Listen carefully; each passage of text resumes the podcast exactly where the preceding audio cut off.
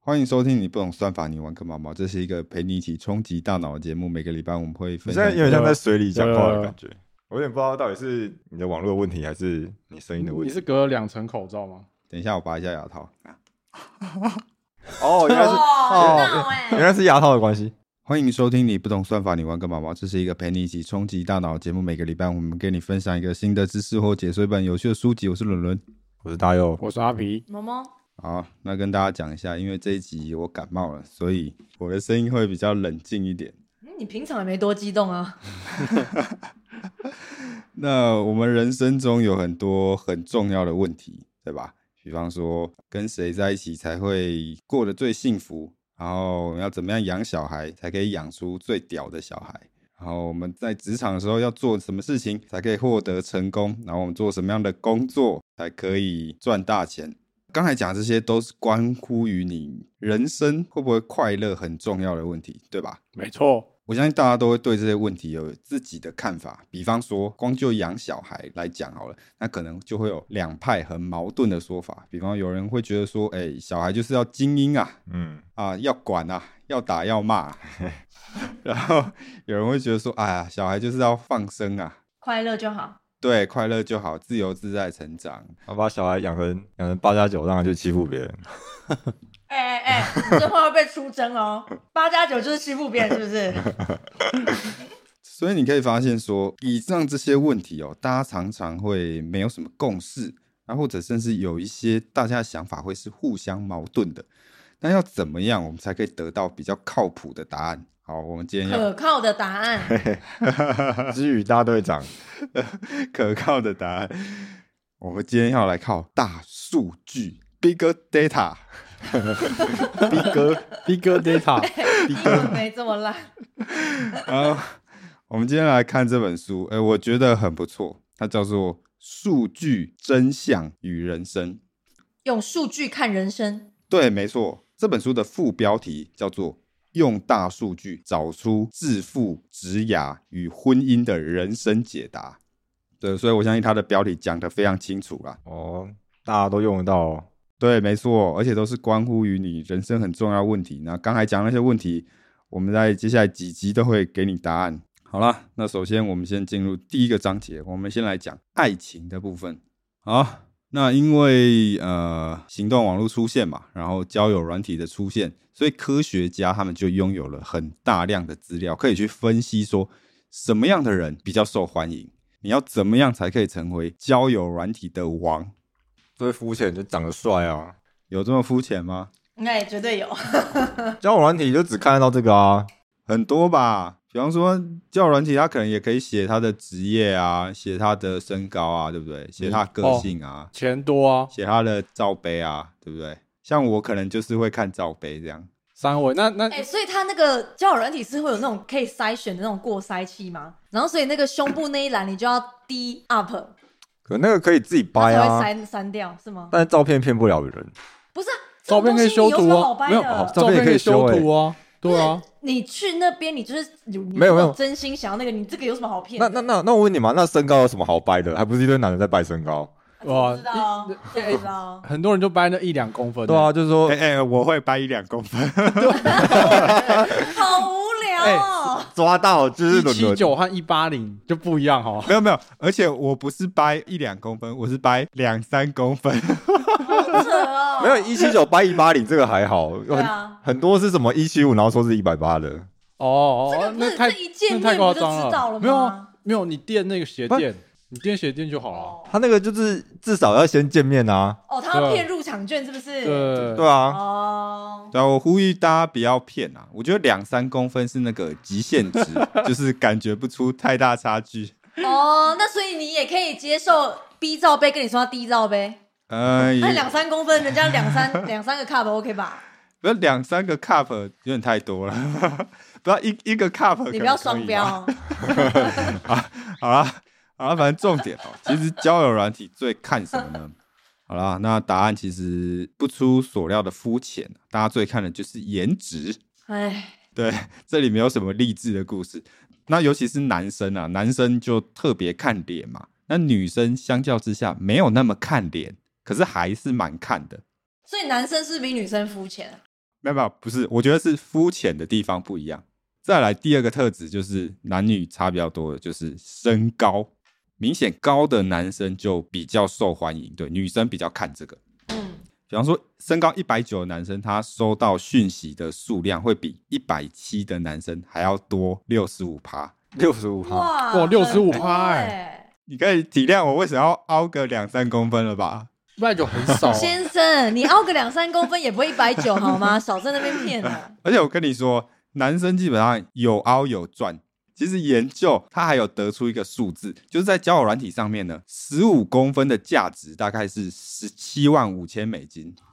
十五公分，十七万五千美金啊，这是什十么五东西？公分，就是说，假设有另一个男的比你高十五公分好了，嗯，你的年收入要比他多十七万五千美金，你才会有同等的吸引力。那十哇，十七万也太多了才吧？会有跟他同呃等的吸引力是吗？ 17万？对哇对，你才会塞跟他有同样的吸引力。我我是不信啊，哎，十七万哎，那五百多万哎，要许我，而且是年收 哦，嗯，对，是年收，是年收。十七公，哎，十五公不分哦，是这辈子哦， 所以我每一年都在赚五百万呢，哇，好屌！财富自由了，财富自由 了，哦，不用工作了， 我以后就是银行信贷，我就 拿，我就直接付我身高。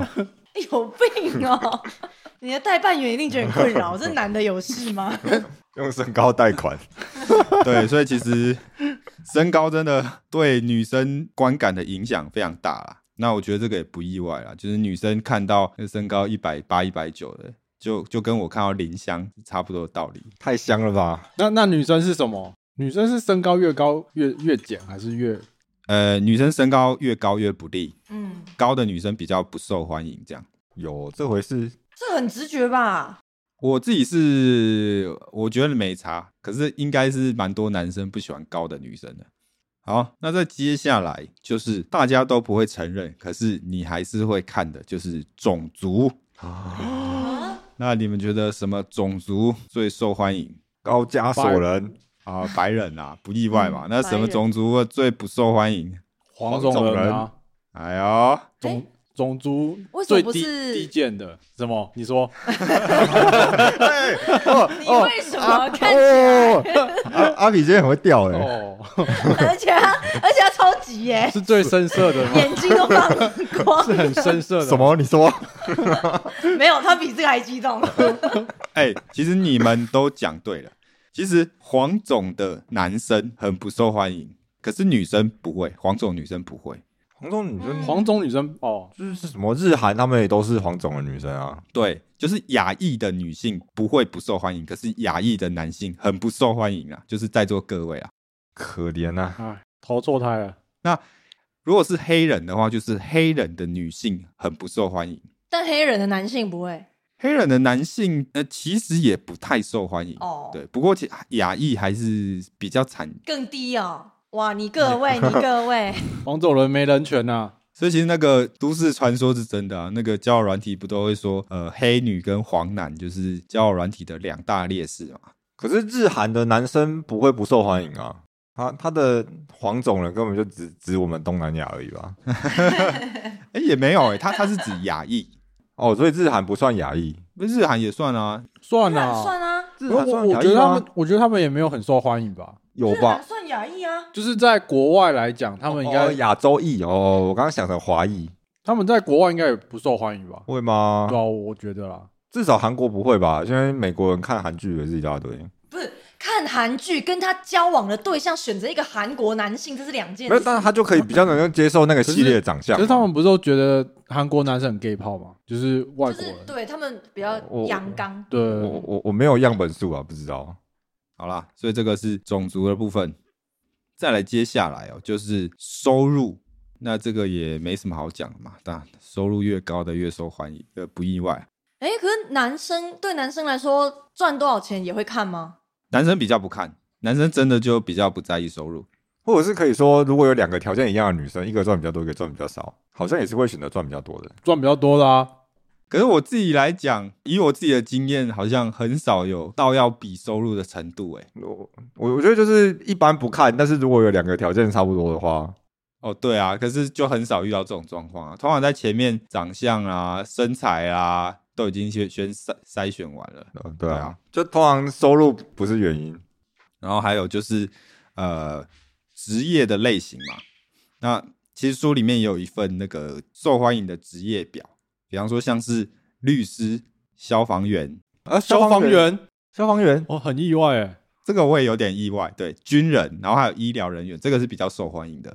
他那个是国外的样本数吧？台湾应该就是医生最顶吧，然后接下来是反正一定没有军人工程师我觉得啦， 啊工程师应该也没有，不过他那个资料是指说，在同样收入的情况下，什么职业比较受欢迎。所以，如果一个消防员跟一个医生，他们经济水平是一样，那消防员会比较受欢迎。然后，工程师是比较惨的啦，就是工程师是属于不受欢迎的， 而且排名蛮后面的哦、我比较好奇最后一名是谁？排名最末端的就是像服务业嘛，餐饮业，对，然后旅宿可能就是饭店业嘛，对，这个是排名最后的。然后倒数第二的是劳工，劳工也太广泛了吧，劳工很多哎你，说体靠体力，他他指的应该是建筑工人那一类的，靠哦体力的劳工，对，建筑劳工。然后倒数第三就是学生，哦，学生学生也算啊，学生也是这种职业啊，那倒数第四呢？哎，这个我有点意外，教育工作者、教授，哦，老师对，老老师师，对可，能个性太鸡掰。我说教久了之后， 后哎，不行，哎，把它剪掉，哦哎，不要把教育把这剪掉。 教育人员很奇怪， 好好笑。如果在台湾，我在猜可能男生的老师没有那么受欢迎，可是女老师好像还不错吗？女老师都很疯哎，啊，真的吗？ 我敢这里讲的哦， 我是不敢这样讲 啊。然后倒数第五就是运输业啦，那再来倒数第六就是哦在座各位啦，就是工程师啦， 可悲呀，可悲啊，可怜呐、真的可怜，好啦 o k 啊，这是职业的部分。好，然后再来交友软体还大家看的就是呃相似性。简单来讲，就是你觉得这个人跟你有多像。比方说，你滑到一个对象，他是跟你呃收入啦、教育程度啦、喜欢的东西啦、年龄啦比较一样的，那你就会对他比较有好感。这个是相似性的部分。OK，好，所以其实以上讲的，你会发现都是一些很现实的特质啦。可是刚才讲的这些东西是吸引，不是幸福。就是这些特质可以吸引到别人，可是不代表说你有这些特质可以带给别人幸福。好，那接下来我们来讲说什么样的特质的人跟他在一起才会幸福。那书里面就讲到有一个研究，那这个研究非常的庞大啦，就是他们的团队有多达八十五个科学家，然后他们统合了四十三项的研究，而且统计了超过一万一千名伴侣，然后再来是他们掌握的变数也非常多，就是你想得到的关于这个伴侣双方的资料里面都有，可能像是年龄啦、教育程度啦、种族啦、收入啦，然后甚至说你的呃性爱偏好、你的兴趣、身心健康、你的政治理念、价值观、教养，有的没的，就是他们使用了上百个变数。所以说，这个计划其实他们团队拥有算是有史以来最大量的资料，而且他们也使用很先进的方法，就是机器学习。然后，呃，作者把这个计划称为是科学史上关于恋爱研究最精彩的计划。哦，然后他们在二零一九年的时候发表了成果，对，所以其实没有很久，应该还算是蛮新的。二零一九，还算蛮有参考价值的哦。对好，那到底关于另一半的答案，什么样特质的人跟他在一起可以最幸福？啊，你们要不要猜一下？猜一个就好了。特质哦，感觉是一个很怪的特反正质。你就站在你的角度讲就好了嘛。对啊，你就随便想，因为他用了一百多个，就你想得到的特质都有嘛，包括种族啦、收入啦、教养程度啦，什么有的没的，就随便。有有上进心，好啊，阿皮有上进心，来大佑，这感觉猜不到。收入、好啊，大佑收入，那某某嘞， 长度，不是，哎、长度是不是也蛮重要的我觉得还好，啊？真的哦，粗度比较重要。个性吧好，那大佑大小重要吗？重要啊，他当然重要 啊。罩杯吗？罩杯重要啊。难道你会是超重要。世界和平欸？好啦，公布解答啦，答案是感觉你很瞎，没办法预测。烂死了？对，其实人与人的交往就是这么的难以预测，就是研究没有发现什么很显著的特质，真的有办法预测说跟这个人在一起可以获得幸福。对，或许这个就是呃恋爱这么呃神秘的地方， 对神秘的地方啊，到目前为止我们还没有发现幸福的解答。那虽然说这个研究你看起来好像没有回答什么东西，可是它还是有一些启发的。因为你想想看哦，要预测一个人他受不受欢迎很简单，对吧？嗯，外表、收入啦、种族有的没的。可是你要预测一个人是不是好的伴侣，你要预测一个人是不是可以给另一半快乐，却非常的困难。所以这代表说，我们平常最在意的那些特质，其实在感情中可能根本就没有那么重要。而且其实哦，他这个研究就有总结出最没有用的八个特质，因为有一百多个特质嘛，那其中八个就是真的最没有用的，就是跟长期恋爱幸福最没有关系的。这八个特质就是种族、身高、外貌、性爱偏好、宗教信仰、职业、过去的婚姻状况，还有跟自身的相似性。啊相似性不重要哦、对，相似性不重要。所以你可以发现，刚才讲的这些特质，其实很多都是闪亮特质，对吧？哦，在交友市场，这些都是最耀眼的，大家最重视的，也是人们最争先恐后想要竞争的这些特质，是不结是果？事实上是最没关系的，对，好恐怖哦！所以人都在追求一些哎、有不重要的我觉得有一事情个有一个说法，就是因为拥有这些资源的，他们在市场上买就比较抢手，所以他们的选择比较多，然后他们就很多都是渣男或渣女。哎、好像也有可能。所以大家又是渣男，因为大家又一百八十几。 哦，我不是啊，我怎么？ 啊，欢迎来信 啊！我等下我等下把我的联络方式，把我的 LINE ID 写在我们的 description。对，想要认识大佑，对，或是认识我的，可以。 哎，小心那个轮我会谎报身高。，他才一百六十五，必答。有人有人讲什么都先减两公 分 先减两公分哦啊，对啊，我都已经跟你说我会两三公分，所以你就自己剪掉好不好？然后你下次就发现他加了四五公四分，五 公分，所以其实呢，呃，书里面也有建议大家说，或许呃，有时候你也可以考虑一些可能在交友市场没有那么受欢迎的人，比方说是比较矮的男生，或是比较高的女生，或是黑女跟黄男嘛，或是长相比较非主流的男生跟女生嘛。那这一群人，他们虽然没有那么好的外在条件，可是经过统计发现，其实他们给另一半幸福的能力没有比较差，对，而且他们又竞争比较不激烈嘛，啊，这些就是没人要的，所以你 比较容易。很难听哎。哎、我在帮他们说我也话不，要那么靠 北。 你比较容易在这里面捡到宝。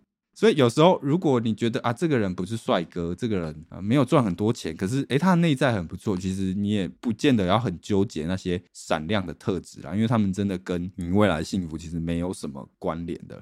那我知道这个这个很难啦，就是讲大家都会讲嘛，内在最重要了嘛。啊，干两个女生，你还不是想挑胸部比较大的，对吧？对吧？ 大家又对吧？啊，有得选当然是选大的啊。所以这个真的非常困难。我我知道，我知道非常困难。那我觉得条件比较差也不要太气馁，因为有时候内在还是有办法打败外在的。德州大学他们就有一个很重要的研究，他们在一堂课一学期刚开始的时候，会先请呃各位同学，然后你为其他同学评分，就是看你觉得谁是最有吸引力的。 嗯，那当然结果不意外嘛，大家给出的结果是非常一致的，呃，帅哥美女都会拿到最高的分数。好，可是，一学期过后、哦，大家相处之后，再让大家评一次分，你就会发现那个一致性降低了。大家觉得最有吸引力的人其实不一样，而且甚至有些人会把普男普妹排到第一名。所以这个就是说明说，我们靠时间还是有办法，怎么讲？日久生情嘛，你还是可以有机会靠你的内在去打败外在的。大家第一眼都喜欢林香，对 吗？嗯可是可能相处下来，你发现你喜欢弟妹，哎，弟妹也可以，对不对？没没事，已经连两集在 diss 人家 了，我怎么 我哪哎、 我这是在说弟妹的个你性，疯可狂能很讨 diss 弟妹？我没有 diss，我是说，呃，我们凭良心讲，我们总不可能认为外在弟妹跟林香是同一个 level 吧？我们就凭良心讲，对。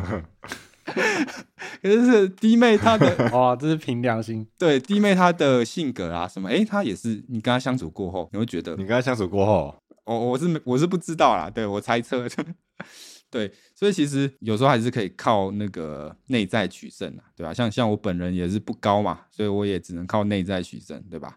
好啦，那最后我们来讲一下好伴侣的特质哦。其实刚才虽然讲到说研究发现，呃，其实要预测一个人是不是好的伴侣很困难呐、可是还是有一些条件预测力比较高一点点。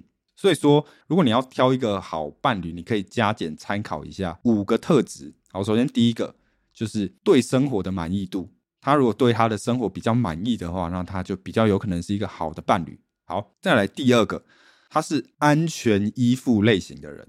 讲白了，这个有点像是心理学上的一个概念。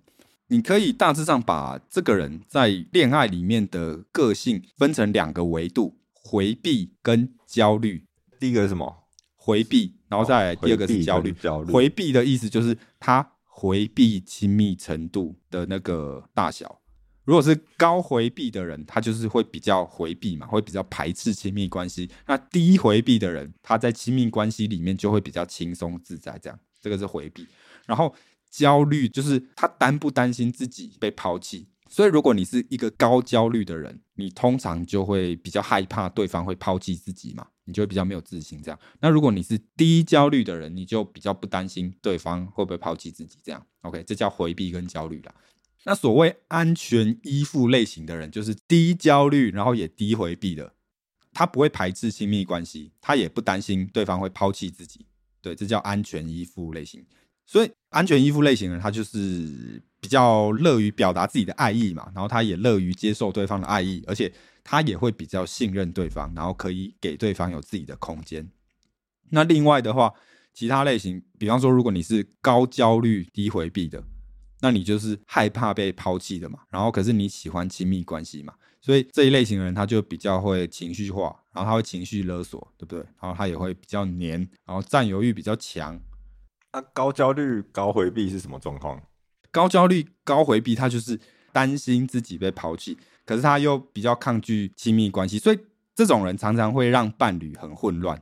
好神秘的状态啊！嗯，对他就是会让伴侣感觉到，哎，你怎么有时候跟我很好，然后有时候又跟我很不好，那种若即若离哦的嗯感觉，他就呈现一个很不安、很混乱的状态，这个叫做高焦虑又高回避这样。那如果是最后一种低焦虑高回避的，他就是他不担心自己被抛弃嘛，然后他也比较排斥亲密关系嘛，所以这种人他就是比较冷漠，对吧？嗯他会让伴侣感觉比较疏远，这样，然后他也比较难以信任对方，所以这种人通常就是你跟他说分手，他就说哦好啊，好啊，我呢，对他也不太会去管对方，然后也可能比较不希望对方管你这样。可是也有一些研究发现说，嗯、这种类型的人看似很冷漠，可是他们其实并不是说真的不想跟对方亲密，这个可能算是他们的防御机制啦。哦，就是我不要用太多心，那我的心就不会受伤。这样，所以其实大家也可以从这个去观察，说你朋友啦，或是你曾经的情人是什么样的类型。如果是安全依附类型的人，比较有机会成为一个好的伴侣啦。好伴侣的特质，刚才讲到了对生活满意嘛，然后还有安全依附类型嘛，然后第三就是尽责性，负不负责？对他做事有规矩，然后有条理，然后有效率的，然后负责任，然后是可以信赖的，这个叫尽责性。然后再来就是成长型思维，哎，所以这个有点像阿皮刚才讲，有上进心。成长型思维的人，他就是他比较相信说他可以靠努力去改变一些东西，然后他也比较相信说他可以靠努力让自己的能力啦，让自己的生活状况获得提升。对，所以这个明显就是有上进心嘛。那相反来讲，就是固定型思维。固定型思维的人，他就是比较可能认为说啊，一切都是命中注定啊。哎呀，这个我努力可能也没有办法获得什么东西啦。哎呀，我的天分不够啦。对，这这种就是比较固定性思维。所以说，如果你想要挑一个好伴侣，你可以参考这个好伴侣的四大特质啦：对生活满意，然后安全依附，然后尽责性，然后还有成长型思维。OK，那反正其实最后关于爱情的这个章节，我觉得给大家的一些启示就是，大家在挑另一半的时候，最在意的那些特质，其实可能根本就没有办法给你幸福的。所以我觉得大家还是可能往内在发展吧。如果你觉得这个人真的是一个好人，然后你跟他相起来真的很不错，那没有关系啊，他只有一百七，对不对？每个月只有赚四万块。好，好像也可以。那再来就是，如果你是外在条件不好的人，其实你还是有机会靠内在取胜的啦。好啦，那接下来哦，你挑了一个好的另一半了，对吧？嗯，那你跟他结婚生子了，生了一个小孩了，那怎么办？我们要怎么样才可以当一个好的爸妈？我们要怎么样才可以让这个小孩变成一个最屌的小孩？好，那这个我们就下一集再说。 哦，哈哈哈，嗯，喜欢我们内容，希望你可以在 Spotify 或 Apple Podcast 上面给我们五星好评。那我们就下一集再见，拜拜。拜拜拜。